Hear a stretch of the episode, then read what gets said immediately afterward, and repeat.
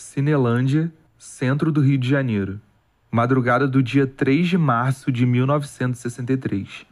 Um corpo que cai. Estirado no chão, José Nogueira, 29 anos, repórter investigativo. Muito extrovertida, muito inteligente, né? muito culto. Ele dava muito com o João Goulart. Eles eram amigos? Era. É, conheciam? Almoçava na casa do João Goulart. É levado em coma para o hospital. O estado de coma é vinculado ao estado de consciência. Metade dos pacientes que caem do terceiro andar não sobrevivem. 47 anos depois, eu, Rafael Alberti, cruzei com essa história sem querer, lendo alguns documentos. E ao longo de mais de 10 anos de pesquisa como historiador, passei a contestar a versão oficial dada pelas autoridades. Não se sabe definir assim o que seria o anticomunismo. Não existe um serviço de inteligência, pelo menos naquela época, né, sem um setor de contra-inteligência. Então é provável que o José Nogueira tenha sido um desses. E em meio a dúvidas, desafios e intimidações, descobri que não se tratava de um caso policial isolado. Houve uma denúncia de que esse Instituto Brasileiro de Ação Democrática, o IBAD, era uma cobertura para comprar deputados. Essa queda narra o último ato de uma democracia que já agonizava e logo adiante daria seus últimos suspiros. As mãos dele e o rosto dele estavam marcados com queimadura de cigarro.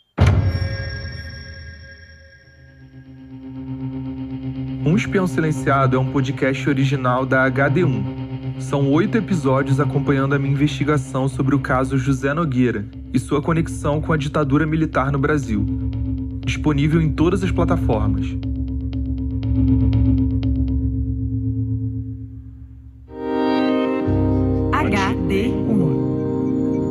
Calma, você não errou de podcast. Esse aqui é o Roteirices mesmo.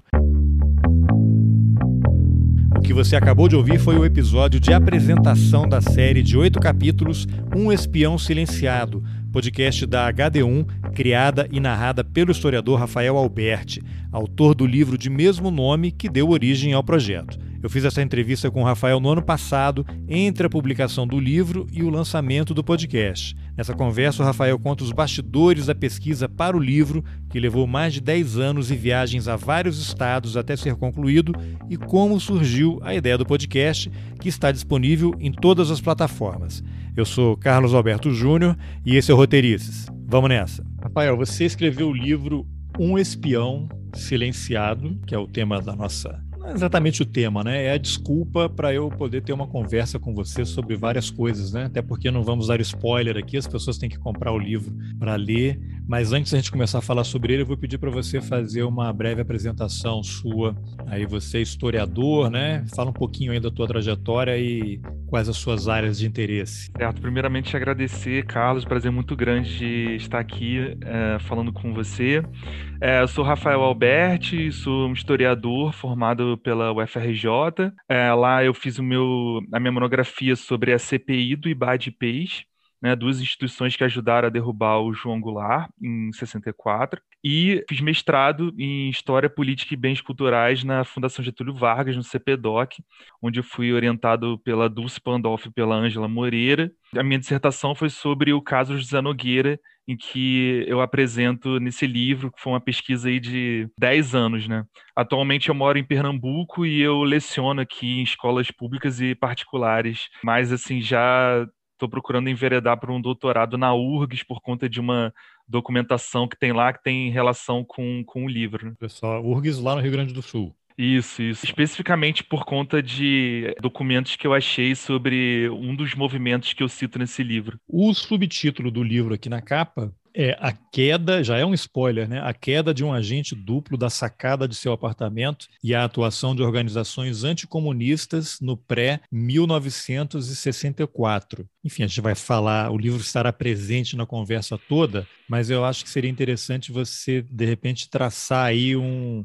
dar um panorama, né? Que contexto era aquele pré-golpe de 64, você mencionou há pouco aí que foram duas CPIs, né, do IBAD e PES, né? né?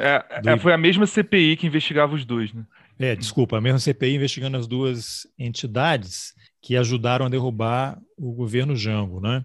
Mas então talvez seja interessante você falar o que era o IBAD, né? O que, que significa essa sigla, o IPs, qual é a relação entre os dois, como é que eles foram criados, né? Qual o objetivo, qual era o contexto naquele momento, né? Qual era a necessidade de ter entidades como essas operando no Brasil? Acho que operando é uma palavra boa, né? Sim, sim.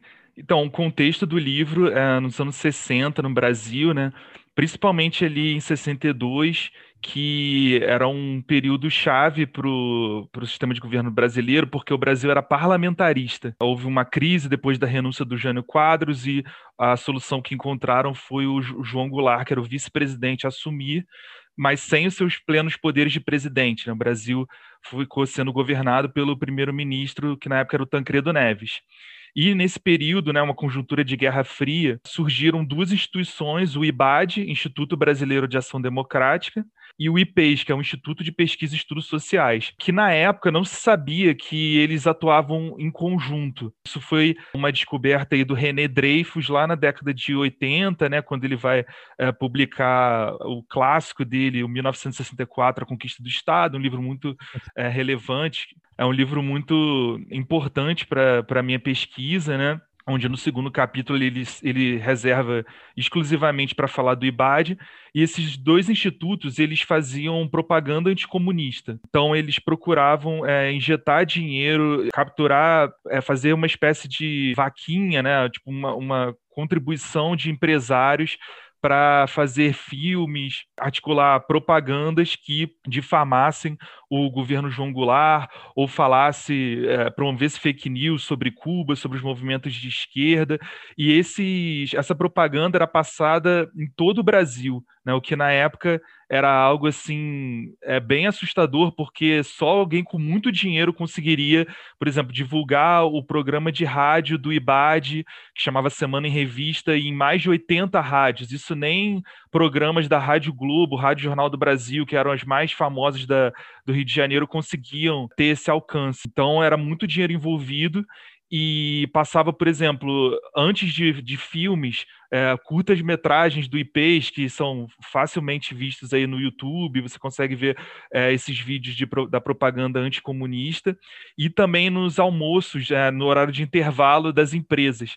Então era essas fake news né, já são propagadas no Brasil há muito tempo e o IBAD e IPES procuravam contribuir com isso. O René Dreyfus, a contribuição que ele dá é que ele vê essas duas como um complexo. A CPI que procurou investigar essas instituições, ela não conseguiu é, incriminar o IPES, ela não conseguiu articular essa é, esses tentáculos do, do IP junto com o IBAD. Já o Dreyfus conseguiu fazer esse panorama, vendo o IBAD mais como uma tropa de choque, aquele grupo que daria um, uma cara para essa para esses investimentos é, que eram recebidos é, por empresários de, é, de, dentro do Brasil de, e, e, fora dele, por multinacionais, e o IPES mais como uma elite intelectual que procuraria fazer seminários, dar um aspecto mais estratégico de articular essas, essa penetração assim uh, anticomunista no Brasil. Então, ah, só, você uh... mencionou o, o Dreyfus aí, vou te cortar aqui só para mostrar. Provavelmente o livro é esse aqui, né? Exatamente. E é uma, uma boa base também, né, da tua pesquisa, é uma referência, chama, quem está no YouTube está vendo, no, no podcast só eu vou citar aqui, depois olhem aí no YouTube, é 1964, A Conquista do Estado, Ação Política, Poder e Golpe de Classe. É um livro, tem 814 páginas, e só para dar uma contextualizada também, o, o René Dreyfus, ele era uruguaio, quando essa edição aqui que eu tenho em mãos foi publicado, ele tinha 36 anos, ele se formou em Ciências Políticas e História pela Universidade de Haifa, em Israel, se tornou mestre em Política em 74 na Inglaterra e PhD em Ciência Política em 80 na Universidade de Glasgow, também lá na Grã-Bretanha, e pesquisou aqui no Brasil sobre Forças Armadas, empresariado, e foi professor né, de Ciência Política na Universidade Federal de Minas Gerais e infelizmente morreu precocemente, né? Muito jovem, mas deixou uma obra assim de extrema importância. Tem vários livros, eu tenho dois dele aqui, esse que eu mencionei, e o outro aqui que é o Jogo da Direita, né? Que certo. É, é basicamente o que está acontecendo, né? É um livro que permanece aí atual e, dependendo da leitura que você faça, ele pode até antecipar algumas coisas, né? Agora, É, antes de você retomar, só uma, uma observação em cima do que você fez. Você mencionou aí que o IBAD ele era mais é, operacional, digamos assim, né? Sim. mais na guerrilha ali, para ficar no tema aí que resultou na, nas confusões todas, e o IP seria algo mais intelectualizado. Eu sei que não dá exatamente para transpor para hoje, mas para a gente entender, o IBAD hoje, a gente poderia considerar que seria uma espécie de MBL, Movimento Brasil Livre, e o IPs teria uma referência assim, tipo o Instituto Mises Brasil, Instituto Liberal, dá para fazer esse tipo de comparação aí, considerando o anacronismo, né, que para a história é super importante? É, fazendo essas considerações, eu creio que sim. É, acho que poderia, num, passado, assim, no início dos anos 2000, o IPES poderia ser o Instituto Milênio, com é, articulações de seminários. Por exemplo, o IPES ele, ele criou um livro, Recomendações sobre a Reforma Agrária. Então, é, é algo que eu vejo muitas semelhanças hoje em dia, o MBL também costuma fazer isso, que é o seguinte, nos anos 60, uma pauta muito discutida era a reforma agrária. Então, e, e, essa, e essa pauta foi sempre muito ligada à esquerda. Então, o que, que eles fazem? Para eles querem disputar o movimento, né? disputar aquele, a, aquela, aquela conversa, aquele programa. Então, eles usam esse termo reforma agrária para criar um livro, seminário, sugerir mudanças no, no campo, mas quando você vai ler na íntegra é, o documento, nada mais é do que um apoio ao agronegócio. Não tem nada falando sobre distribuição igualitária de terras. As retiradas de terra são com indenização, são para privilegiar as indústrias, a agroindústria no campo. Então, eles só usam o termo mesmo reforma agrária. Seria, de... Dá para dizer que seria uma tentativa de sequestro de pauta quando você vê essa discussão aí de urna eletrônica, impressão do voto, que é algo que a esquerda, vários partidos sempre defenderam, e aí foi capturado, né, sequestrado pelo Bolsonaro e sua turma. Exatamente. Então é como se fosse assim, já, já que como a gente não tem como ganhar essa disputa, já que está muito em voga essa forma de base que o João Goulart propõe estão aí eminentes, então que seja dos do, nossos moldes. E a gente vê, né, assim, é, MBL fazendo isso toda hora. Recentemente o, o Fernando Holliday, ele, ele quer se apropriar da figura do Luiz Gama, né, como um, uma, uma, personagem assim, como se fosse meritocrata. Luiz Gama, só para pontuar também, era um, é um negro escravizado que perdeu os pais muito cedo, acho que nem chegou a conhecer o pai, e que ele, vamos usar o termo, a meritocracia, né, apontada pelo Holiday, ele conseguiu é, a liberdade, se formou advogado e se tornou um grande defensor do fim, de, defendeu né, negros, né, lutou contra as desigualdades. Isso, exatamente, né? Ele, ele tinha acesso à biblioteca do antigo dono de escravos dele e a certo tempo ele conseguiu sua carta de alforria e começou a libertar escravizados que sofriam violência de seus donos, né, digamos assim. Então isso era isso era muito comum.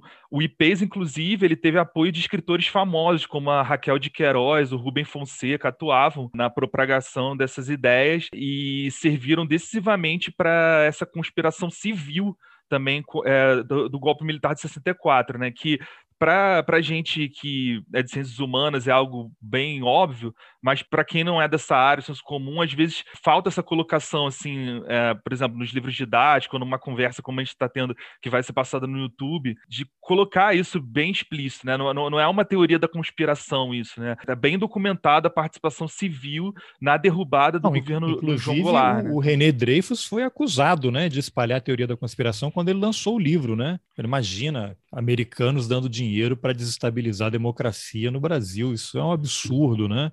E aí, com base na documentação, ficou comprovado. E você mencionou outra coisa interessante aí, que é essa apropriação da pauta em relação à reforma agrária. Quando você olha hoje o que está acontecendo em relação a esses PLs aí, projetos de lei, usando a frase do ex-ministro Ricardo Salles, né, de passar boiada, e esse discurso do, do Bolsonaro e do governo, né? Não, os índios eles querem ganhar dinheiro, eles querem mineração. Então, esse PL aí da mineração em terras indígenas é exatamente tentar acobertar o real interesse, né? Não, eles é, vai preservar o meio ambiente, vamos seguir todas as regras. É quando você pega a lei, não tem nada disso, né? É só para realmente autorizar os grandes grupos a ganharem mais dinheiro, considerar os pequenos garimpeiros ali como atividade artesanal, né? Uma coisa travestida. Os paralelos são muito interessantes. Sim, é, e, e não param por aí. Por exemplo, a gente vê um, uma relação inegável da família Bolsonaro com as milícias, e nesse, nessa época também que Uh, o IPES ele foi acusado de ter uma relação promíscua com o MAC, né, que era um movimento anticomunista, um movimento paramilitar, como se fosse uma milícia da época, que era formada por policiais, coronéis do exército, é, como era o coronel Ardovino, que era o líder do, do MAC, e existem é, reuniões é, documentadas em que empresários que apoiavam IPs estavam desesperados porque a relação deles é, seria divulgada pelo ministro da Justiça Alfredo Nasser. Então eles na reunião eles se falam meio que em códigos, mas em determinado momento ele fala que IPs é igual ao MAC. Qualquer menção a empresários que sejam divulgados pela imprensa deve ser negada. Isso para quem duvidar está muito bem explicitado, até recomendo aí como um futuro convidado, o historiador Vicente Gil da Silva, que é professor na FRJ e, fez uma tese de mais de mil páginas pela é, UFRJ e ele é do Rio Grande do Sul. Eu, entre... eu tive a oportunidade de entrevistar ele para o meu podcast e está lá a reunião na, na íntegra. Eu até fiz uma brincadeira com ele, um linguajar mais informal, né? Já que o podcast atinge a todos. Eu falei, Vicente, se a gente fosse traduzir em, em palavras assim mais fáceis, essa reunião então é como se hoje um empresário como o Luciano Hang da Avan tivesse financiando milícias no Rio de Janeiro. Ele falou: é exatamente isso. Essa reunião é como se fosse isso, é como se atualmente um grande empresário que apoiasse o governo financiasse grupos paramilitares. Era isso que estava divulgado nessa ah, reunião. Ah, vamos só fazer e... aqui um, um, um, reforço. Ninguém está acusando o Luciano sim, Hang sim. de fazer isso. Não vão pegar esse trechinho aí e vão dizer que ele está é. sendo. Não tem nada, ele está fazendo só uma comparação de um empresário que é bolsonarista, que apoia o governo né, com hoje, trazendo para os dias de hoje para as pessoas entenderem. Não há nenhuma acusação contra o Luciano. Exato, exato. É só para trazer mais para um, uma tradução mais fácil do, da importância que seria a divulgação dessa reunião, é, que o IPES fica assustado com as denúncias que o ministro da Justiça faz contra um, um, um movimento paramilitar que foi acusado de metralhar a sede da UNE em 62. Né? Então, isso era muito assustador. Por que, que o IPES, um instituto que se diz democrático, que lutava contra o anticomunismo, estava tão, tão preocupado em não se associar a esse movimento? Se você não deve, você não teme. Por que, que você estava preocupado com essas denúncias? Então, mostra também outras alianças que podem ter acontecido entre esses, esses movimentos civis e movimentos, é, como se fossem milícias, né, paramilitares anticomunistas.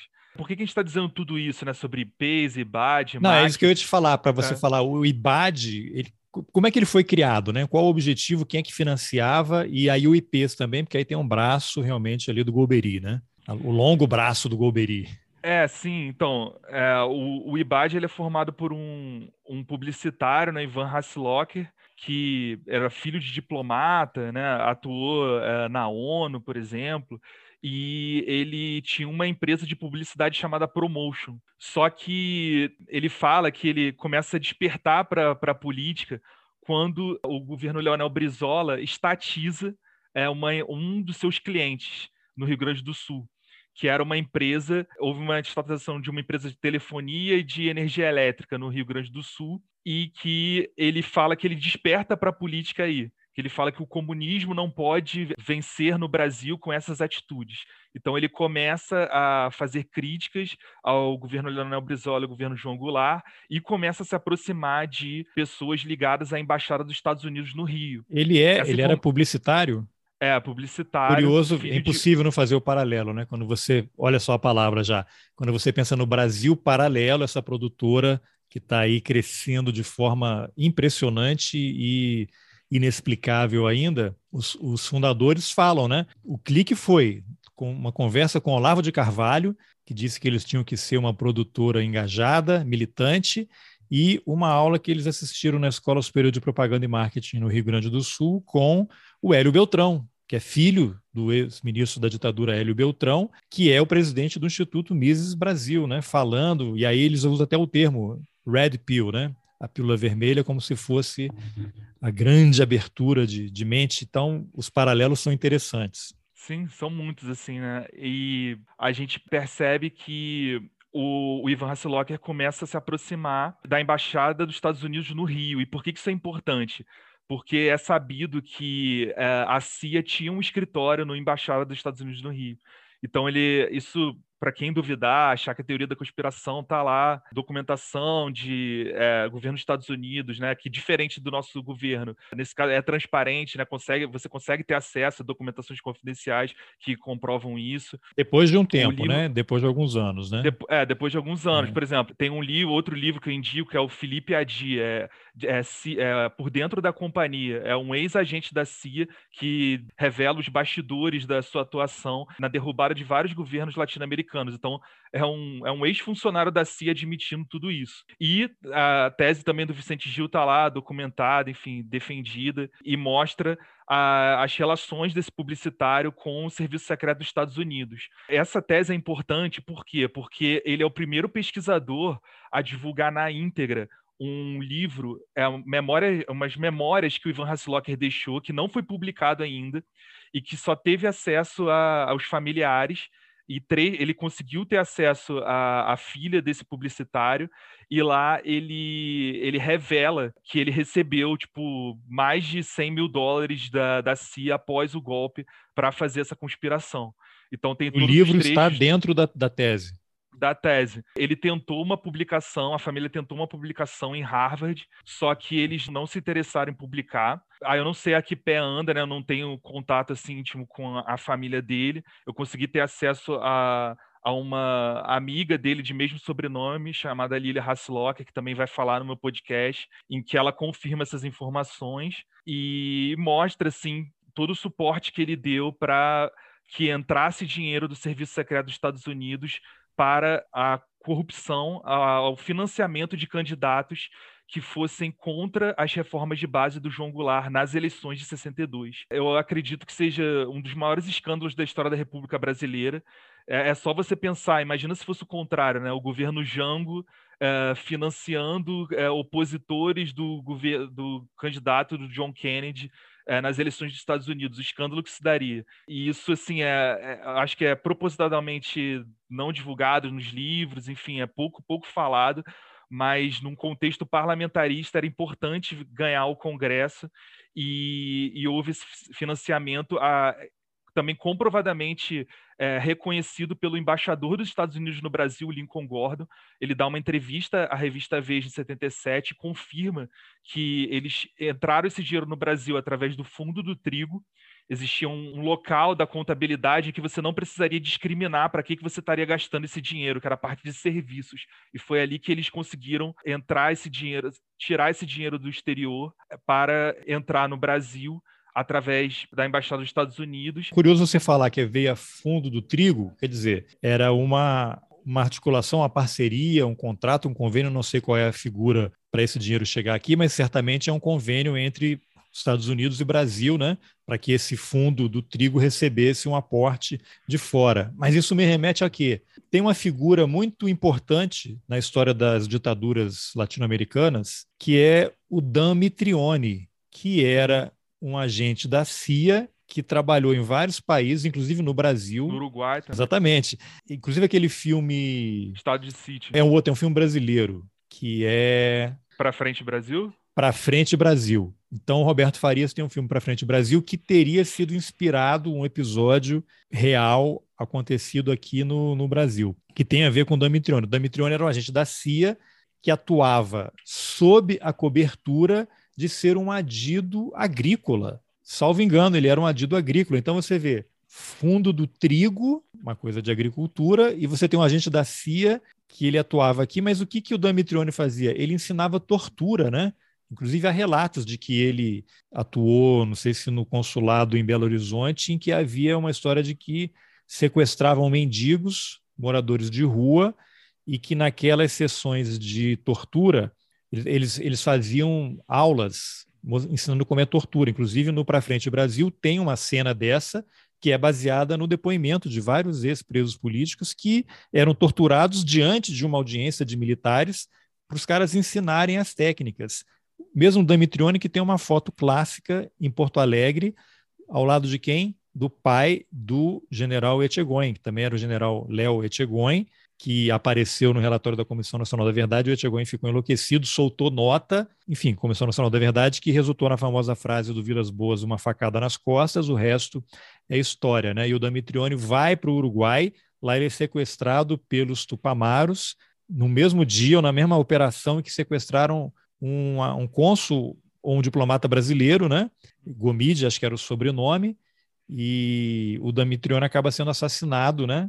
lá pelos Tupamaros, e essa história é contada no filme Estado de Sítio do, do Costa Gavras. Desculpe aí essa longa interrupção, as pessoas me acusam de não deixar os entrevistados falarem, mas eu achei importante fazer imagina. essas ponderações. Não, imagina, é importantíssimo, porque são muitas semelhanças mesmo, né? E essa, essa participação né, dos, dos Estados Unidos em ganhar o Congresso Nacional e um Brasil parlamentarista para barrar essas reformas de base. E, inclusive, é, o IBAD ele foi acusado de ser uma entidade suprapartidária, ou seja, ele não importava, ele não se importava se, é, de qual partido você fosse.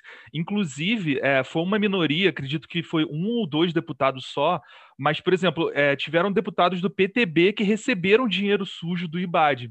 Então, o PTB que era visto na época, né, como se fosse a esquerda, né, é, um, vamos dizer um, um, partido mais trabalhista, progressista da época. Então, assim, ele não se importava é, com que, quem fosse. Ele queria o seguinte: olha, vou te dar um documento chamado compromisso ideológico, em que você vai assinar e vai se comprometer a votar contra as reformas de base uh, do João Goulart e lutar contra uh, o comunismo no Brasil. Então, a gente só quer essa postura. A partir do momento que você assina, você vai receber uma verba é, assustadora de recursos como carros de som, panfletos, né, santinhos. Então a, a campanha era muito desleal. Né? Até na época o Eloy Dutra, que era o vice-governador da Guanabara, também deputado federal pelo, pelo PTB, que é um dos principais articuladores da CPI, ele chama essa campanha de 62 de a campanha do centavo contra o milhão. Então assim era, era muito desleal. Você via que, cara, como pode essa pessoa ter tanto dinheiro para faixas, carros? De onde sai esse dinheiro? E a chance dela ser eleita era muito, muito maior. Então o IBAD ele consegue eleger, foram assim, foi comprovado na CPI, né, que é, receberam verbas 600 deputados estaduais, 250 deputados federais, oito governadores e 15 senadores. É, não é... tem uma história também de que eles, os americanos, por meio do, vocês parceria com o IBAD, eles promoviam a ida de líderes sindicais aos Estados Unidos também? Que lá Sim. eram, de certa forma, doutrinados ou treinados. Até essa história é contada no livro Apesar de Vocês, que é do James Green, James que, Green. É um, que é um americano. Eu tenho até uma entrevista com ele aqui num dos episódios em que ele faz esse resgate né, de americanos que, assim como tem os americanos que promoveram golpes de Estado pelo mundo, você também tinha americanos que estavam na luta contra essa atuação dos Estados Unidos em desestabilizar democracias pelo mundo e aqui no Brasil. Sim, é, uma entidade chamada Redetral, que tinha essa atuação como se fosse tentar disputar o movimento sindical, já que é aquilo que a gente estava falando no começo, né? Já que é sempre ligado à esquerda, vamos tentar dividir e pegar uma parte para a gente. O movimento estudantil também, uma parte do movimento estudantil para ser financiada e barrar essas ações da Uni, de, de é Igual você tinha a CUT, né? Central Único dos Trabalhadores, vamos criar a CGT, né? Ou a Força Sindical, né?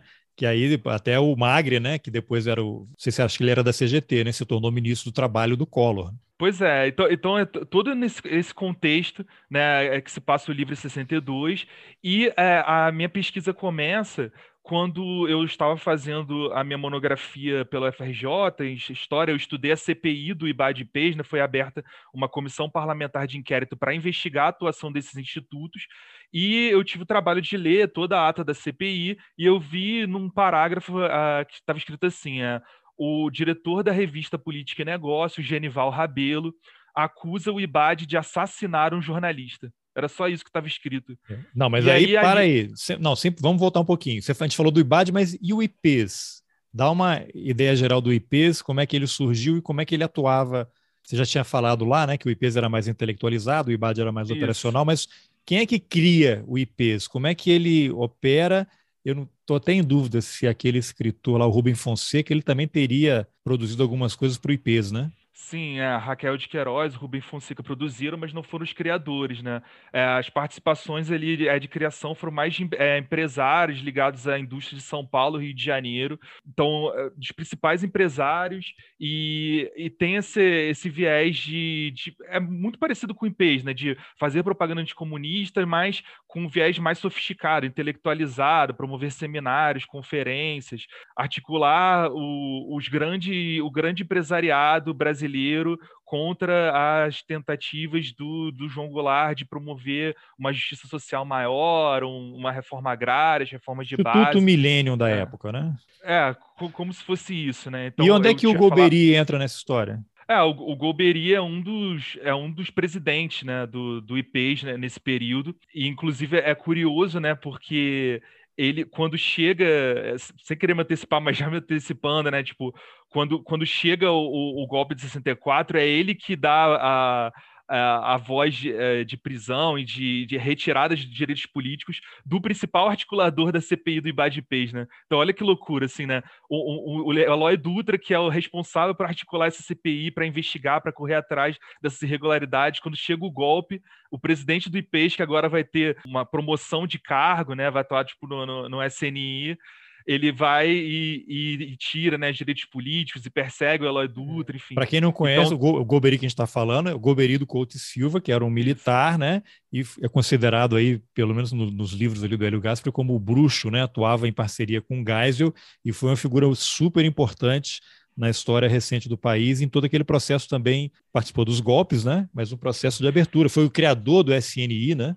Isso. É até interessante você dizer isso, porque assim, o, o tipo, era um militar, né?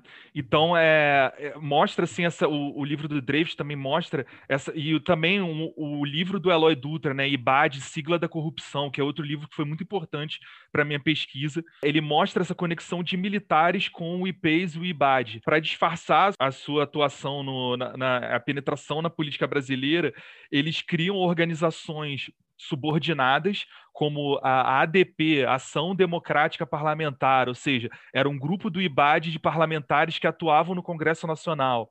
A ADEP, que é a Ação Democrática Popular, que eram, eram instituições responsáveis por, é, em cada estado, né, institu- instituições estaduais, então tinha a ADEP de São Paulo, a ADEP do Rio de Janeiro, que era onde ia o dinheiro do IBAD para essas instituições, para que eles repassassem para os políticos que apoiassem uma pauta mais conservadora. E os- alguns presidentes dessas ADEPs eram militares.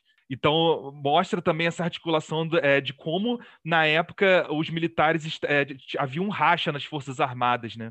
É, é muito diferente de hoje em dia. Por exemplo, hoje em dia, quando a gente fala de militares, é automaticamente, praticamente, né, tirando algumas exceções, como lá, Marcelo Pimentel, enfim, é, é praticamente falar sobre é, caráter reacionário. Mas na época, do, ah, antes de 64, havia uma disputa, né? Existiam ministros da Marinha, enfim, ah, o Cândido Aragão, o Pedro Paulo Suzano, que eram leais ao João Goulart, que tinham uma postura progressista. Então, eh, você mostra essa insatisfação dos militares com um presidente que anteriormente, o João Goulart, né, tinha sido ministro do Trabalho do Getúlio Vargas e tinha eh, proposto um aumento de 100% no salário mínimo, fazendo com que os traba- operários pudessem ganhar igualmente a militares, já que esse, esse aumento não, não era previsto para militares. Então já vem um ranço dos militares com João Goulart desde então. Então mostra assim que essa articulação também não foi só entre civis, né? Os militares estavam envolvidos. Não é à toa que logo depois do golpe, os militares foram a categoria mais punida, né? Golpe, presos, né? De, foram banidos, perderam direitos, tanto que tem aí a comissão de anistia, a grande maioria é de militares. Exato. E uma das personagens que aparece no livro, que é o Geraldo Magelo, irmão do José Nogueira, que é o, o, o- agente retratado no meu livro, ele era sargento da Marinha. E quando vem o, o ato institucional número um, ele perde os seus direitos eh, militares e, e vai ser perseguido pelo resto da vida, não consegue se fixar em, em, nenhum emprego por tentar investigar o que aconteceu com seu irmão. Inclusive, achei um documento no Arquivo Nacional que mostra que ele estava na lista de comunistas da Odebrecht. Ele, quando ele trabalhava na Odebrecht, ele entrou numa lista de comunistas e aí com certeza foi pelo seu passado. O Odebrecht ele... também tinha o seu, o seu, a sua agência de espionagem e entregava os funcionários. Exatamente, está lá o nome dele, com certeza por conta das investigações que ele fez, pelo que aconteceu com seu irmão, e ele não conseguia parar em nenhum emprego porque era perseguido pelo resto da vida. Olha só. Bom, mas aí você estava lendo aí o, as linhas miúdas, né?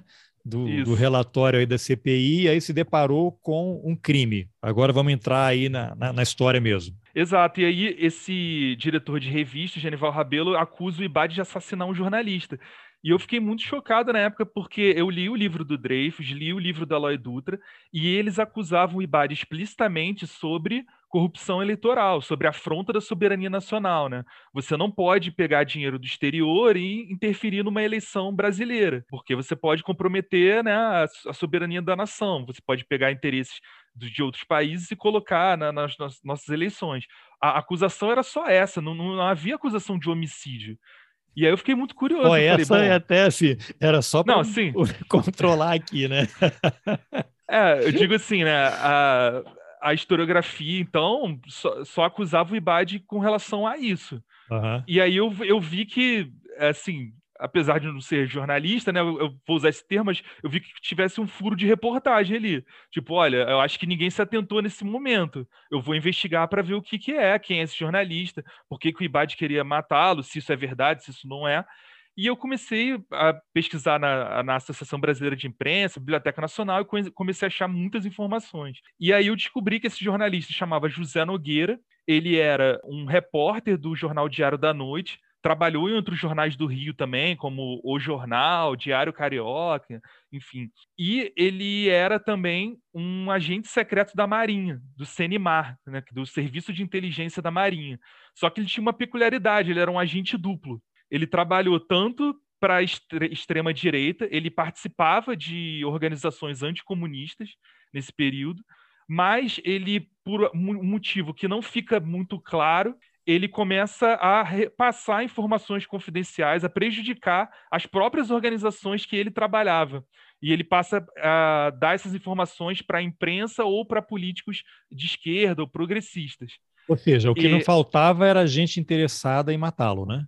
Pois é, não faltava. Então, por isso que no meu livro cito aí uma, é, uma, uma, lista aí de pessoas que, de acordo com a imprensa da época, foram prejudicadas pelo José Nogueira. E por vários motivos diferentes, né?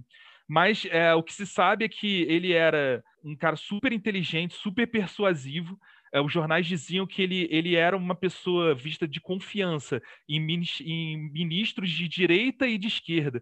Então é muito interessante a figura dele porque ele é um personagem muito incomum nesse período. Né? Quando você vai ler livros sobre ditadura, sobre os bastidores da ditadura, você pega esses estereótipos. Né? Por exemplo, é, você vai estudar um, uma grande personalidade de esquerda da época, ele geralmente tem aquela trajetória, estudou no CAP do FRJ, estudou no Colégio Pedro II, aí quando veio a ditadura, ele pegou em armas, ou foi exilado, ou lutou é, na imprensa contra a censura. E do outro lado, aquele outro estereótipo, assim, ah, a figura reacionária desde sempre, aquela pessoa rica ou herdeira, que quando chegou a ditadura conseguiu se promover a cargos importantes.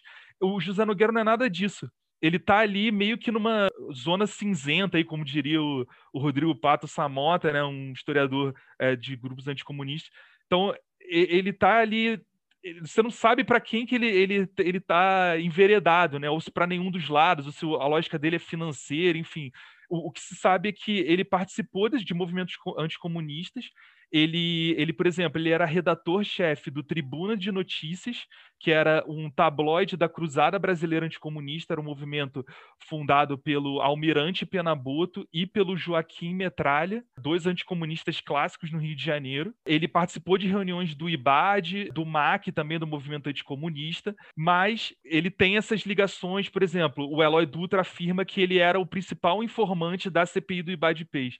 Então, tudo que o Eloy Dutra, tudo não, né? Mas assim, uma boa parte do, dos documentos que o Eloy Dutra conseguiu para incriminar o IBAD foi o José Nogueira que repassou para ele. Então, é, gera uma, uma, uma, certa suspeita, aí já não dá para afirmar, mas pode ser que o José Nogueira tenha sido um infiltrado do presidente João Goulart nessas organizações anticomunistas para desbaratá-las por dentro. E aí, por que, que eu sugiro isso? Porque documentos de denúncias que ele fazia contra organizações anticomunistas é, eu consegui achar no acervo João Goulart que existe no CPDOC, na FGV. Então eu fico pensando, caramba, o que, que o presidente João Goulart estava fazendo com esse documento? Né, com essas denúncias. Eles se conheciam no podcast, assim, já, já dando um pequeno spoiler. Né, eu, eu converso com a irmã do José Nogueira. Ela afirma que eles se conheciam. Ela fala: o quê? É João Goulart era amigo do José Nogueira, eles almoçavam juntos. Nossa, por que essa relação tão próxima? O José Nogueira não era anticomunista? O que ele estava fazendo almoçando com o João Goulart? É estranho, entende? Tipo, então é, fica esse, é, ficam essas dúvidas assim dessa possível penetração de agentes, né, de inteligência, de contra-inteligência para desbaratar esses movimentos anticomunistas. Ou ele era só um excelente repórter que estava infiltrado em tudo quanto é lugar para poder levantar a informação. Não sei o que, que ele publicava, né? Agora, você tem alguma informação como é que ele, o José Nogueira, ele teria sido recrutado pelo CENIMAR, pelo Centro de Informações da Marinha? Existe alguma informação que indique isso?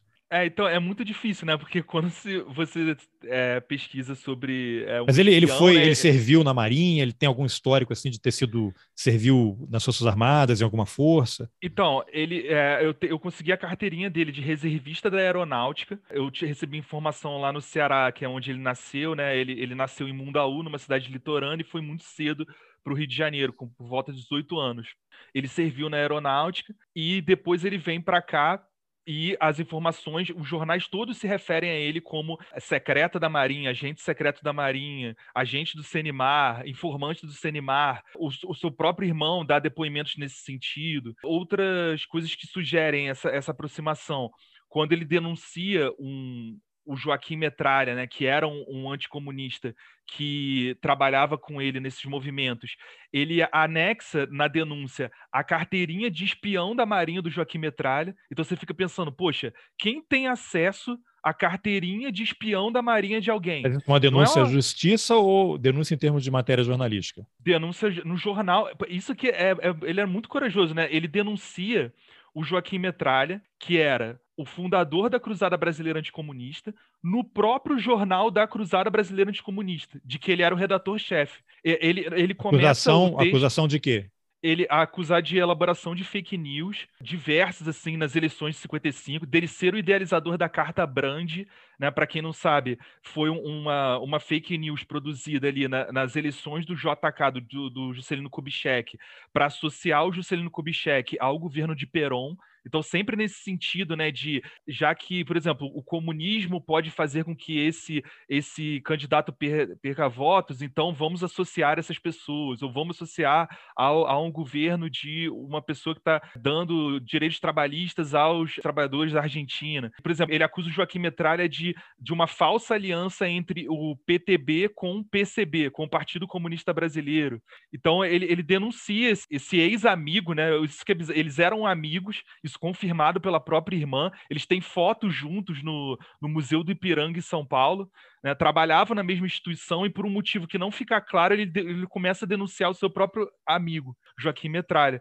Então, é, essa reportagem jornalística está nos arquivos do, do, do, presidente João Goulart, que consta no CPDOC. Qualquer um pode ver pela internet, eu também anexo aí no livro as denúncias. E ele já começa falando que ele teme por perder a vida dele com, essa, com essas denúncias. É, ele anexa série de jornais. Interessante, porque isso daí pode ser parte de uma operação, por exemplo, de pessoas do próprio movimento querendo queimar o Joaquim Metralha e aí usa o próprio jornal, né? Porque não é raro acontecer isso, né? O cara, de repente, há um descontentamento, há um rompimento ali, uma divisão, mudança de rumos, e aí, olha, esse cara aqui já não é mais interessante no movimento, vamos queimar o Joaquim Metralha. E quando você relata isso, ele foi da aeronáutica e aparentemente era do serviço secreto da, da Marinha. Eu não vou poder citar nomes aqui, mas eu tenho, sou jornalista, tenho colegas jornalistas, e um me falou uma vez, ele cobria essa área de Polícia Federal, ABIN, um relato de que ele foi aproximado por um agente da ABIN que queria oferecer dinheiro para ele ser informante. Ah, você ganha pouco, né? O cara sabia o salário do repórter, e que para você comprar uma roupa, oferecendo mesmo dinheiro, não vou fazer nenhuma ilação nem acusação, mas acho que tem gente que aceita. E aí o cara está lá na, na, na redação e está na folha de pagamento, ou, era, ou fosse do SNI, ou da ABIN, e está ali ligado, né? Não é que ele esteja operando, ele está operando, ele está ouvindo, ó, vai sair matéria sobre isso, tem uma, uma apuração sobre aquilo, né? E isso é um, um, um, trabalho básico de qualquer agência de inteligência, né? Você tem os informantes, como é que você consegue informante? Ou o cara adere à causa pela ideologia, ou é por dinheiro, são as coisas que movem as pessoas. Né? Então, imagina, dois, anos 2000, você tem um cara ali que está sendo assediado, e sabe-se lá quantas pessoas em redações, né? e nas empresas também, né? Estou citando redação porque foi o caso que eu soube, que eu ouvi em primeira mão da, desse colega de trabalho. Né? Então, o caso do Zé Nogueira pode ter sido uma situação dessas, né? É, exato. E, e eu acredito também que a, a, fama do Zé Nogueira no Rio começou com a reporta a, as investigações que ele fez no caso da imprensa marrom. É o caso que é aí que surge o termo, né? Imprensa marrom. Ele trabalhava no jornal do Alberto Dines e ele faz uma, é, uma denúncia desbaratando, não só ele, né? Outros repórteres também, desbaratando revistas. A revista era Moral o jornal? Confide... era Diário da Noite. Tá. O papel era marrom, não? Daí que vem o negócio? Não, não me lembro. Não, não. Não, é, esse, esse termo surge nos Estados Unidos como, é, acho que é Yellow Press, tipo, é, imprensa amarela, só que decidiram mudar a coloração no Brasil pra, porque falaram que imprensa amarela não ia ficar um termo muito bom. É, para uhum. é, falar sobre é, é. imprensa sensacionalista. E marrom aí mudaram, é sujo, botaram, né? Uma coisa mais é, suja. sujo, assim. exatamente. Botaram imprensa marrom mas é, foi um caso de revistas que é, chantageavam personalidades como, por exemplo, Tônia Carreiro. Teve um cineasta que até se suicidou com as chantagens que eles faziam. É, o Grande Otelo caiu em golpe. Tem, tem lá, eu cito todas a, as personalidades que caíram nesses golpes. Eles tiravam fotos comprometedoras e queriam dinheiro para não publicá-las. Então ele descobre a atuação desse, desse jornal, desses pseudo-jornalistas e essas revistas são fechadas. Então ele acaba ficando muito muito famoso, né, conhecido pelo seu faro investigativo. E aí começa, né, talvez ser requisitado para outros trabalhos. É, ele tem uma habilidade é... grande para fazer amigos, né? Exatamente, assim, muito persuasivo. É, é, testemunhos da época afirmam que ele namorava vedetes, ele era um cara assim pouco eh, meio mulherengo e assim extremamente discreto quando falava sobre o trabalho para suas namoradas ou familiares. É, até então a, a família do José Nogueira não sabia que ele atuava nessa função. Ela só sabiam, olha, ele foi para o Rio ser jornalista, era isso que eu sabia, não sabia do, do resto. E a gente também suspeitava que a, a, morte dele poderia não ter sido do jeito que a polícia falou, mas a gente só foi, só foi saber mais detalhes lendo a sua pesquisa. Então, enfim, isso tudo se relaciona aí é, com o IBAD, porque o IBAD acaba sendo acusado na CPI de matar esse jornalista. E aí, como que. É, a falar um pouco da queda, o que aconteceu? No dia 3 de. de ah, mas março, antes, mas ele, essa acusação é o Eloy, né, que faz a acusação? É o Genival Rabelo, que era um Genival diretor Rabelo. de uma revista. Ele, mas é, ele fez a acusação, foi na CPI que ele fez a acusação. Na CPI. Ele e ele apresentou provas, indícios, o que, que ele falou? Só lançou essa informação? É, eles assim, eu não, eu não vi é, provas que comprovassem a atuação do IBAD, por isso que não costumo ser tão contundente quanto a isso, mas ele, ele afirmou, ele foi a primeira pessoa que afirmou isso na CPI. O irmão do, do José Nogueira tem matérias no jornal Última Hora acusando também o IBAD, apresentando diversos indícios, é, possíveis suspeitos. Então, é, é outra coisa também que não dá para se comprovar, mas que você vê diversas semelhanças, atores é, que atuam ali em órgãos subordinados ao IBAD. Então, há essa, o objetivo da minha pesquisa, né?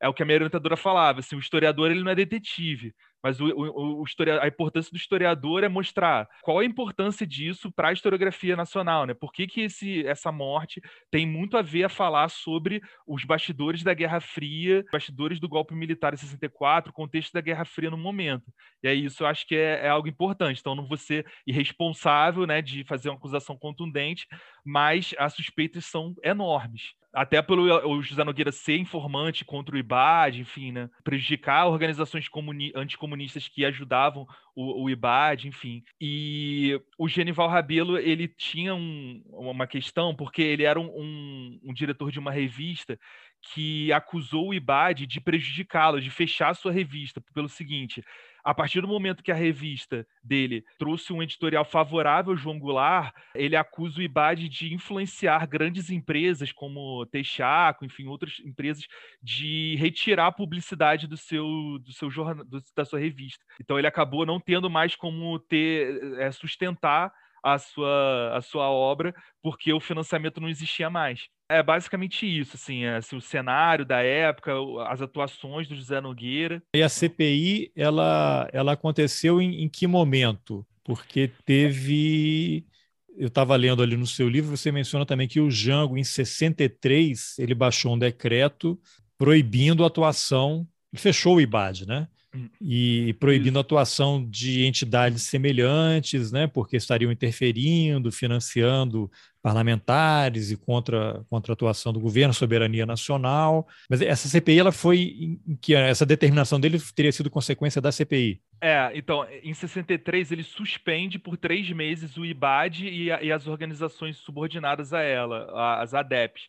E aí só em 64 ele fecha, ele fecha o IBAD e as ADEPs, o IPES não fica comprovado nenhuma irregularidade. Na época, eles não tinham documentos suficientes, então o IPES continua a funcionar. O IBAD ele vai, é, enfim, continuar atuando com outros nomes, né? É, Rede da Democracia, enfim, muito organizada pelo Amaral Neto, que era um deputado super ibadiano. Quem quiser tem um, tem uma. Quem acompanha a Rádio Câmara do, do Congresso Nacional tem um áudio muito bom do Amaral Neto defendendo o IBAD né, era um dos poucos parlamentares que tinha a audácia de fazer isso e tinha suspeitas que ele recebia dinheiro dessa instituição. É, Amaral Neto é, é curioso, né? Os, os, mais jovens não vão se lembrar, mas ele, durante anos, teve um programa na Rede Globo chamado Amaral Neto, o Repórter em que ele percorria o país mostrando a pororoca, né? inclusive o termo pororoca, né? encontro dos rios lá no Pará, salvo engano, se é Rio Negro e, e Solimões, é, agora eu estou em dúvida qual era. E ele popularizou isso, né? Porque ele viajava para mostrar as maravilhas do Brasil, o Brasil grande naquele período da ditadura, e ele também acho que foi, não, não sei se foi na Câmara ou ele deu alguma entrevista dizendo, tudo bem, vai fechar o IBAD, mas ele continuará funcionando com outro nome, né? Exatamente. Exatamente, que passou a ser rede é, da democracia. Então, é, o, em 63, o João Goulart suspende por três meses, e em 64, quando acaba a CPI, ele fecha em definitivo o IBAD. Só para fazer uma linha cronológica, né? O José Nogueira, ele cai do apartamento dele em março de 63 e a CPI ela é inaugurada só em maio é, de ah. 63. Essa denúncia do Genival Rabelo é só em julho. Então, é ah. só, só para explicar um pouquinho melhor. Essa linha do Nogueira... tempo, e ele teria sido, como você falou já, um dos principais informantes dos do responsáveis Dutra. pela CPI, né? É, isso é admitido pelo Aloy Dutra é, no jornal Última Hora. É, disse até que o, o Tenório Cavalcante, né, que era o, era o homem da capa preta, é, ele, não, ele não, ia, não ia falar sobre os atentados que, que ele sofreu, mas o, já que o Tenório Cavalcante falou, então eu vou falar. Durante a CPI eu sofri atentados contra a minha vida, o Eloy Dutra falando isso, né? E fala que o José Nogueira revelou para ele, antes de morrer, que o MAC, o Movimento Anticomunista, é, estava ameaçando ele de morte. Então, assim, são vários indícios aí que, que ele possa ter sido assassinado. Mas as investigações dessa morte de Zé Nogueira, só para também fazer uma linha cronológica, quando ele cai, há um registro de ocorrência feito por um detetive chamado Dadu, e dura um dia só. É, ele, ele cai no dia 3 é, de março, no dia, é, no dia 4 ele já encerra o caso como acidente, como simples queda. E esse caso só ele é abafado da imprensa, esse caso não é comentado, muito comentado. E aí só na CPI em julho, ou seja, tipo quatro meses depois, que esse caso volta à tona nas manchetes dos principais jornais por causa dessa denúncia do Genival Rabelo na CPI. Então, quando o Genival Rabelo fala, olha, o José Nogueira não caiu, ele não sofreu um acidente, ele foi assassinado. E aí os jornais voltam a dar repercussão uhum. e faz, obriga, né, a pressão da imprensa faz com que a polícia abra um inquérito. Então, ah, então vamos agora voltar ali, um back forward ali. Qual é a circunstância da morte? O que você conseguiu reconstituir dos últimos momentos? Ele estava onde? Trabalhava como jornalista e aí encontraram o corpo dele no chão? O que você conseguiu levantar? A história do José Nogueira tem várias lacunas, mas essa parte ela é muito bem documentada, inclusive por testemunhas da época, amigos dele que eram jornalistas e relataram isso nos jornais, é, como o jornalista Berilo Dantas, do Diário Carioca. No dia 2 de março, o José Nogueira ele se reuniu com alguns é, amigos importantíssimos jornalistas, como Carlos Castelo Branco, que era um jornalista do, do Jornal do Brasil, o Pedro Miller, do, do Jornal do Brasil também, que era o, o José Nogueira era um dos seus informantes, e o, o, próprio Berilo Dantas, eles se reuniam em um restaurante chamado Rio Minho, que fica ali até hoje na, na Cinelândia, acho que é a Veres da Veiga, e falou que ele tinha descoberto uma negociata no Ministério da Fazenda, que houve um assalto na casa dele, mas que eles não sabiam onde estavam os documentos. Essa é uma informação que tem na época. Ele termina o almoço, vai para casa e afirma que vai para um casamento. Ele vai para um casamento à noite. Esse casamento ele vai com o seu companheiro de, de apartamento, que era o Fernando Macedo, era um funcionário da Surzan, era uma companhia de superintendência de urbanismo da, do Rio de Janeiro, e um amigo do quinto andar do mesmo prédio, um advogado chamado Luiz Antônio Oliveira. Eles vão para o casamento, voltam de madrugada. Eles param ali no Amarelinho, um bar tradicional na Cinelândia, no centro do Rio. O José morava na Cinelândia, ali na Rua das Marrecas. E eles insistem para que o José ficasse mais um pouco para tomar uma saideira. Enfim, o José recusa e vai sozinho para casa. Quando ele chega na portaria, ele percebe que esqueceu a chave e quase que imediatamente os dois amigos chegam. E aí já começam as estranhezas, né? Bom, os amigos que queriam que ele ficasse por uma saideira, quando o José Nogueira recusa, eles quase que chegam juntos com ele na portaria, como se, como se eles não pudessem perder de vista o José Nogueira. E aí eles sobem junto no elevador, o Fernando e o José vão para o seu apartamento, que era o 302, o Luiz vai para o quinto andar. E aí, passado alguns minutos, uns 20 minutos, o José Nogueira cai do apartamento dele, cai do terceiro andar é, ali da Rua das Marrecas. O primeiro a ver o corpo é um vigia do edifício Mesbla que ficava em frente ao apartamento. Ele comunica ao porteiro do prédio, porque o, o corpo caiu em frente àquele prédio, então ele falou: bom, deve ter sido desse prédio aqui. E o porteiro reconhece o José Nogueira e liga para a ambulância o que eles estranham é que eles em nenhum momento ligaram para a polícia, eles ligaram para a ambulância. E a polícia chega no lugar. Então, como assim? Como que a polícia sabe que alguém caiu aqui? Como, é como se ele estivesse ali por perto dando uma cobertura, não se sabe. Né? Mas é estranho, nós não chamamos a polícia e ela chegou. A polícia civil chega, sobe no apartamento, encontra é, um apartamento quarto e sala. O José Nogueira dormia num sofá-cama na sala e o Fernando no quarto eles encontram a sala num breu, eles veem que a luz da, da sala está queimada e vão até o quarto. O, o Fernando, o companheiro de quarto dele, está dormindo. E aí eles acordam esse Fernando e falam: Onde é que está o José Nogueira? Ele fala: Ó, oh, dormindo na sala. Aí ele, vem cá, dá uma olhada aqui. Aí ele olha, quando ele vê o José Nogueira no chão, ele tem uma crise nervosa e começa a chorar compulsivamente. Bem estranho, né? Como é que ele não escutou nada, né? Um corpo caindo. Estranho ali a, a figura desse, desse proprietário do apartamento, esse Fernando Macedo. E... Colega de, de apartamento, né? Colega de, ele era o dono do apartamento, né? Proprietário e não ouviu nada. É, é, começou a ter uma crise nervosa assim que viu o corpo no chão. O José Nogueira vai imediatamente para o Souza Guiar, que fica ali perto, no centro do Rio, e os detetives começam a interrogar o Fernando Macedo. O Fernando fala que o José costumava beber muito depois do trabalho e costumava ficar sentado na varanda do apartamento. Então ele teria se desequilibrado e caído. E aí, somente com esse depoimento, somente por conta dessa fala do Fernando Macedo, a Polícia Civil encerra a investigação e fala: foi uma simples queda. Ele caiu porque isso, isso, esse documento eu consegui na Polícia Civil. Tá lá o registro de ocorrência falando: o senhor Fernando Macedo é de inteira confiança da família. como se quisesse dar uma credibilidade à fala dele. Então, já que o Fernando disse isso, então foi um acidente. Ele não morre, o José Nogueira, mesmo com a queda, ele entra em coma, ele fica um dia no Souza Guiar e ele recebe a visita do ministro da Marinha, para você ver a importância, como José Nogueira não era uma figura qualquer. O ministro da Marinha, Pedro Paulo Suzano, vai até o Souza Guiar e transfere ele para o Hospital Central da Marinha. Marinha de quem o Zé Nogueira era agente. Exatamente. Então, você vê, mais um indício. Assim, o que, que o ministro da Marinha estaria fazendo para ajudar um jornalista que não tem nada a ver com a Marinha. Meio estranho isso. Outra coisa, perguntei também no Hospital Central da Marinha: existe a possibilidade de um civil ser internado no hospital militar? Eles falaram: é impossível. É impossível. Só militares usam o hospital militar. Tem lá o registro José Nogueira, de internado, civil, José Nogueira. O que, que um civil está sendo internado no Hospital da Marinha? Ele, ele é transferido e dez dias depois ele morre. E aí, enfim, o caso aparentemente terminaria aí. Né? Qual era a então, idade seria... do, do Zé Nogueira? Ele tinha 29 anos. Cara, muito jovem novo. e já arranjando essa confusão toda, hein? Com todas essas conexões. Exatamente, extremamente influente. Alguns jornais citam que ele tinha uma carteirinha da Embaixada dos Estados Unidos, que eu não consigo entender por que, que ele tinha essa carteirinha. Não mas, isso, mas nunca achar... apareceu, né?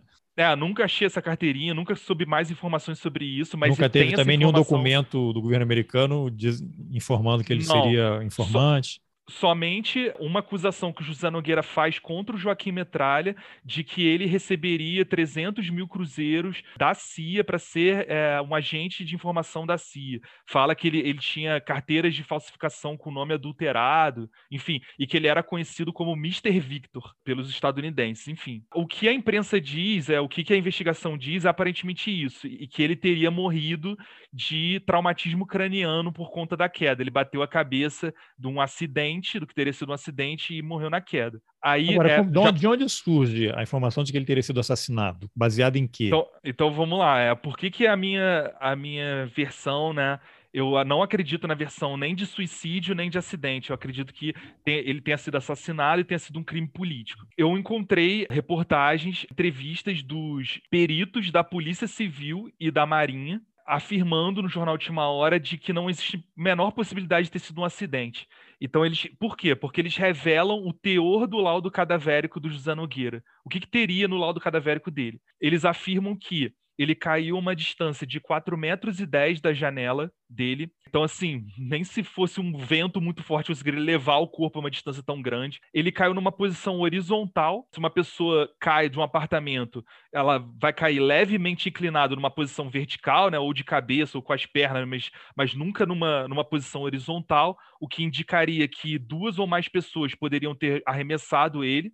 E tanto que o corpo passa por cima de um táxi da marca Hudson, que é um táxi assim, corpo muito grande, né? Ele passa, ele vai parar do outro lado da calçada. Eles encontram no corpo, por exemplo, marcas de cigarro na mão, o que indicaria uma possível tortura. Queimaduras, Pessoas... né, de cigarro. É, eu conversei com pessoas que conviveram com o José Nogueira na época, que estiveram no hospital com ele e confirmaram que não tinha somente nas mãos, mas tinha também no rosto umas bolinhas vermelhas, como se fosse cigarro apagado no rosto. Os peritos falam que ele tinha escoriações que a queda não poderia provocar nas pernas, nos braços, e que ele caiu desacordado. Por que, que é importante essa informação? Porque só aí isso já descarta a hipótese de suicídio. Se a pessoa ela quer se matar, como que ela vai se atirar se ela estava desacordada? Então, só isso já descarta. E assim, os familiares falam que ele, ele nunca tinha ganho tanto dinheiro na vida dele. Ele estava de mudança da Cinelândia para Copacabana. Não tinha a menor intenção de suicidar, não, não apresentava nenhum quadro depressivo,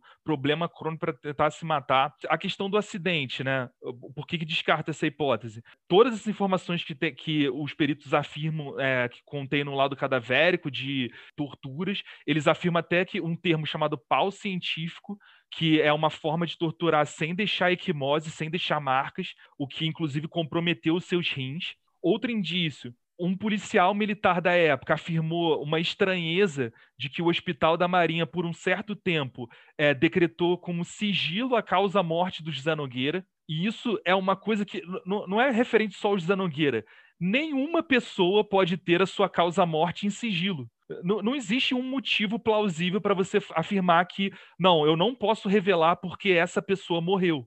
Mas isso está documentado? Tem algum documento dizendo que não pode divulgar ou é só relato? Então, Há, há um relato, há um relato desse policial. Outra coisa, o que esses peritos afirmam é que a morte dele foi por paralisação dos rins. Aí existe documentação, eu tenho certidão de óbito do José Nogueira, e lá não há essa, essa afirmação. A afirmação é que a morte dele teria sido por é, lesões cerebrais, traumatismo craniano. E aí, qual é a minha interpretação disso? Afirmar que ele morreu de traumatismo craniano revelaria uma, uma forte incidência à versão do acidente. Ele teria batido a cabeça, caído, bateu a cabeça e morreu. Mas o, o José Nogueira ele não morre no dia da queda. Ele não morre porque ele caiu do apartamento, ele morre dez dias depois de, no hospital da Marinha, quando os rins dele se paralisam, por conta das pancadas que ele teria sofrido nessa região, dos testículos, é, relatadas também pelo próprio irmão. Outro ponto também de estranheza, que essa parte é sensacional, né? Voltando para a CPI, havia um, um secretário de uma organização subordinada ao IBAD chamado Elcio França ele vai dar um depoimento bombástico afirmando essas corrupções, essa, essa ligação do IBAD com investimento eleitoral ilegal nas eleições de 62. Ele chega para ser entrevistado por repórteres e afirma o seguinte: não quero morrer como José Nogueira. Olha, olha esse depoimento. Bom, se o José Nogueira morreu de acidente, por que, que, ele, por que, que ele falou isso? Não quero morrer como José Nogueira. Por que, que ele fala isso? Ele afirma que pelo fato dele ir à CPI, ele, ele e a família dele estavam sendo ameaçados pela invernada de Olaria. Invernada de Olaria é, um, é, o, décimo, é o atual 16 Batalhão da Polícia em Olaria, que inclusive está nesse livro do Bruno Paes Manso, República das Milícias, como um dos envolvidos com milicianos. Era chamada antigamente como Invernada de Olaria era um batalhão que é formado pelo Carlos Lacerda, governador da Guanabara, que aceitava policiais que tinham tido afrontas aos direitos humanos, que eram expulsos de outros batalhões, eram aceitos por esse batalhão. O, o Elcio França acusa que esses policiais estavam ameaçando ele de morte, e aí quando ele chega para ser entrevistado por repórteres, ele afirma isso olha, os policiais estão me perseguindo e eu não quero morrer como José Nogueira. São Caramba, Mas aí tem uma indícios. mistura, porque tem militares, tem polícia, tem várias coisas, né? Dentro daquilo, já que ele atuava em, em tantas frentes, né? É até complicado tentar identificar quem te, o que teria motivado a morte dele. É, exatamente, né? É, até por se tratar de muito tempo depois, né? Eu tô pesquisando um caso de 60, mais de 60 anos atrás. Então, a documenta é de um espião. Então, documentação ninguém libera, é. né? Agora, é, na CPI, a... quando saiu aquela informação de que ele foi assassinado, ele também só lançou isso, não teve nenhum, então, nenhuma, ele lançou nenhum detalhe. vários deputados é, convocaram. Aí, outras partes interessantes da pesquisa, né? Engraçado isso, né? o deputado João Dória, que é o pai do, do atual governador de São Paulo, que tinha uma linha muito diferente do filho, né? Ele é super combativo, foi um dos principais denunciantes do IBAD. Foi exilado ele... depois, né? Foi exilado, sim e ele convoca os, os, jornalistas que seriam que teriam José Nogueira como informante, o Pedro Miller e o Zuenir Ventura. Zuenir Ventura do Tribuna da Imprensa, para dar depoimentos e para tentar entender melhor. Olha, o que aconteceu aqui? É, na ata da CPI está afirmando que o José Nogueira é, revelou informações para o Zuenir Ventura que o Zuenir Ventura, se revelasse, seria morto. Isso está na CPI, não inventei nada disso, está na ata da CPI. Eu tentei várias vezes falar com o Zeni Ventura, eu consegui que outros amigos, jornalistas, falassem com ele. O Eduardo Reina falou com ele, o José Tapajós, enfim. Só que ele fala que não lembra do caso. Ele fala: olha, eu não lembro disso, não lembro dessa pessoa, não tenho nada a falar é, assim, é uma pessoa viva que poderia ajudar muito para saber o que, que o José Nogueira te revelou de tão importante que você seria ameaçado de morte. E o Zeni Ventura nunca deu esse depoimento na CPI. Ele falou que precisava de mais tempo para reunir informações e dados e nunca, nunca falou na, na CPI do IBAD Peixe. Ajudaria a esclarecer é, se tinha algum envolvimento do IBAD ou não. É toda uma conjuntura né, de denúncias. Outra denúncia também importante do José Nogueira, que eu acabei não falando, que é outra parte inédita do livro.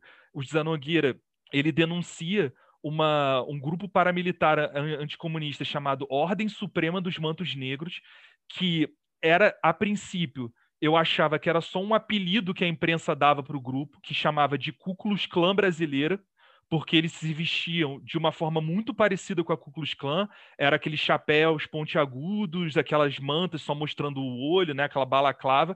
A única diferença é que a Ku Klux Klan usava roupa branca e eles usavam roupas pretas. Essa organização, ele, ele tem uma reportagem no Diário da Noite mostrando a foto dos integrantes, o que, que eles fariam participou do metralhamento da sede da Uni junto com o movimento anticomunista, e o, o, José Nogueira revela que o fundador dessa organização era também o Joaquim Metralha. Ele mostra a carteirinha assinada pelo Joaquim Metralha, mostra qual era o endereço. Aí tem coisas estranhíssimas, assim, por exemplo, eu achava que era só um apelido que a imprensa tinha dado a esse grupo, mas se você olhar na carteirinha, a carteirinha está escrito Templário da Ku Klux Klan. Então, é, o, próprio, os próprios membros se chamavam dessa forma, né? Não era um apelido. É, Templários da Ku Klux Klan, Palácio do Águia Supremo, muitas referências parecidas com a maçonaria. Eles então participaram dessa, desse metralhamento. O Joaquim Metralha é chamado para depor é, depois disso, por conta de, dessa acusação. E aí, uma novidade que eu quero enveredar para minha para minha tese de doutorado, até já saiu algumas notícias que eu quis adiantar para alguns amigos da imprensa. O Eduardo Reina até publicou uma matéria na BBC sobre essa minha pesquisa. Ano passado, eu me atentei que essa organização tinha uma filial no Rio Grande do Sul. Só que eu não tinha tido tempo de investigar direito essa filial. E aí, ano passado, eu tive. Eu estava de férias, eu falei, bom, vou investigar essa Ordem dos Primadistas, que era uma filial dessa Ku Klux Klan do Rio de Janeiro. E aí eu fui descobrir uma série de coisas de que esses primadistas eles fizeram um atentado à Rádio Farroupilha. Eles, eles invadiram a rádio para ler um, um, um, manifesto conclamando as pessoas a irem para as fronteiras do Rio Grande do Sul, pegarem armas e lutarem contra o comunismo no Brasil, contra o João Goulart, contra o Leonel Brizola. Eles tinham essa vestimenta também, faziam juramentos à Bíblia. É uma organização nova que descobri através dessa pesquisa. E, como estou lançando um podcast sobre esse livro, eu recebi um financiamento para viajar para Porto Alegre e pesquisar sobre essa, essa organização. E eu tive, é, tive a felicidade de encontrar no arquivo público do Rio Grande do Sul, a PERS, quatro pilhas de documentos de relatórios policiais, panfletos, flâmulas, estatutos, anotações de cadernos dessa organização que foi investigada pela polícia do Rio Grande do Sul devido a esse atentado e mostra essa organização que tinha uma filosofia chamada Primadismo, criada por um professor de filosofia chamado Valdomiro Ramos Pacheco, que era um ex-integrante do Partido Comunista Brasileiro. Ele foi expulso do PCB por coisas assim abjetas, ligadas à pedofilia. Ele foi expulso do Partido Comunista, não sei se por conta de um ranço, acabou fundando essa filosofia de primadismo, que olha outra curiosidade para hoje em dia, né? É, se colocava como uma terceira via. Ele falava o seguinte: nós somos como um pêndulo que vai para a esquerda e para a direita, mas terminamos no centro. Não acreditamos no capitalismo, pois ele produz muitas misérias, mas também não acreditamos no comunismo que propõe barbáries. Nós somos o centro perfeito. Enfim, tem documentações sobre essas instituições em que eu quero muito pesquisar mais a fundo, porque eles tinham duas instituições relacionadas à criança e juventude, uma era a Orju, Organização da Juventude, e a outra era o IDC, Instituto de Direitos da Criança. E eles o tempo todo têm uma espécie de fixação com crianças, de falarem a criança é o ser perfeito, a criatura perfeita que Deus criou e pode levar a gente a uma evolução espiritual. Então, queria saber por que, que eles fizeram essa organização, que era uma espécie de escoteiros, enfim. Não Tudo sei até remete, tem até uma série no Netflix, né? Colônia Dignidade, que você passa lá no Chile, que eram Sim, os nazistas, né? Que criaram aquilo, e ali era um plantel, né? De, de crianças para é. eles praticarem pedofilia. Pois é, eu fui ler esses documentos a polícia, quando investigou os primadistas por esse atentado, puxou a, ficha criminal de todos e viu que nenhum tinha antecedente criminal, exceto o líder. E aí eu fui ler qual era o crime que ele tinha cometido. Ele foi acusado em Caxias do Sul de forçar uma menina de 13 anos a casar com ele e depois ele envenenou essa criança. Ele foi condenado por 16 anos, mas ele, por conta do, não sei se bom comportamento, enfim, ele só cumpriu oito anos de cadeia. E aí eu quero muito Progressão investigar de pena, talvez, né? Enfim, ele também é acusado de. Mas ele matou, julgar... ele matou a menina ou ele, foi tentativa? Ele envenenou. De... Ela morreu. Ele envenenou, ele envenenou a menina. Tá lá, isso é documento policial. Tá? Não é tipo matéria do, do jornalista. É, tá lá Poder Judiciário do Rio Grande do Sul. Tá no ah. arquivo público do Rio Grande do Sul. Agora, Rafael, você sabe, imagino que ao longo da pesquisa você vai acabar esbarrando nisso, né? Se essas organizações elas deixaram é, filhotes porque esse pensamento é aquilo, né, que o Amaral Neto falou, vai acabar o IBAD, a gente vai criar um outro nome, porque as pessoas não vão embora, né? Esse pensamento não vai embora. Então, essa Ku Klan aí brasileira, essas entidades todas, você acha que esse fenômeno que a gente está vivendo agora de neofascismo, né, inclusive você tem tanto Polícia Federal quanto Ministério Público e pesquisadores do tema alertando a quantidade, e o enorme crescimento de células neofascistas no país inteiro, né? Toda hora surge alguma coisa. Você acha que essas organizações aí que, que você está pesquisando, que é coisa ali dos anos 60, eventualmente começo dos anos 70, elas podem estar ainda em operação com outro nome, com supremacismo, porque a ideologia é a mesma. É, acho que assim, é cedo para afirmar, preciso aprofundar nas minhas investigações para ver se tem uma relação direta com 2022 e 1962, né? Mas que é sabido, por exemplo, é, se a gente é, afastando um pouco essa Ku Klux Klan, os movimentos anti, o movimento anticomunista foi a base para a formação do CCC, do Comando de Caça aos Comunistas, que foi criado em 64. Mas não precisa, principais... não precisa ir longe, né? Porque o, tudo que o Bolsonaro e os filhos dele e o pessoal que está do Exato. lado dele fala é combater o comunismo no Brasil. Eu queria até queria entrevistar. Se você conhecer algum comunista aí, você me indica que eu queria fazer uma entrevista com ele, porque eu não, não conheço. Pois é. é. É, é ridículo, né? Eles jogam com medo das pessoas, né? Então, assim, eu, eu não, não tenho como saber assim quais foram os desdobramentos, mas é, talvez é, não uma eu... coisa direta assim, né? Mas eu digo assim, esse é. pensamento ele vai se modificando e se radicalizando ao longo dos anos. Exato, e assim, alguns, é, não sei se existe uma relação, mas já saíram reportagens atualmente de pessoas fantasiadas, né, com a roupa da Ku Klux Klan, no Rio Grande do Sul, inclusive. Não, não teve aquele caso recente, né, uma estudante de, de aluna de história que fez um bolo com a cara do Hitler? Tem até pois um é. estudante de filosofia aí também que estava assediando pessoas e a universidade caçou o título dele, uma coisa assim. Pois é, o, o, que eu quero estudar na minha tese de doutorado é isso. Será que essas organizações elas tiveram outras ramificações durante a ditadura e até hoje? Ou também ir para trás? Será que essas organizações são frutos da existência de partidos nazistas no Brasil, no sul do, do Brasil? Né? O Brasil era o maior partido nazista fora da Alemanha, Rio Grande do Sul, Santa Catarina. Será que tem alguma relação dessas pessoas?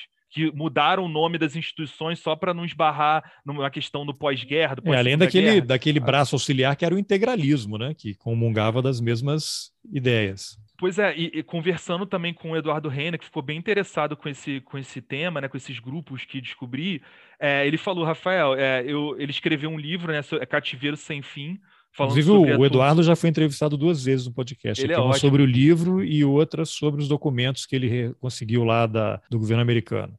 Pois é, ele, é, ele é ótimo. E, e, ele afirma, ele falou assim: olha, eu estou bem curioso, porque na minha pesquisa a gente fala sobre, muito sobre sequestro de crianças, ou de adoção ilegal, né? Pegar crianças e levar para o exterior. E um dos principais estados que aparecem isso é Santa Catarina, onde, de acordo com a sua pesquisa, o, a, essas instituições de criança e adolescente atuavam também.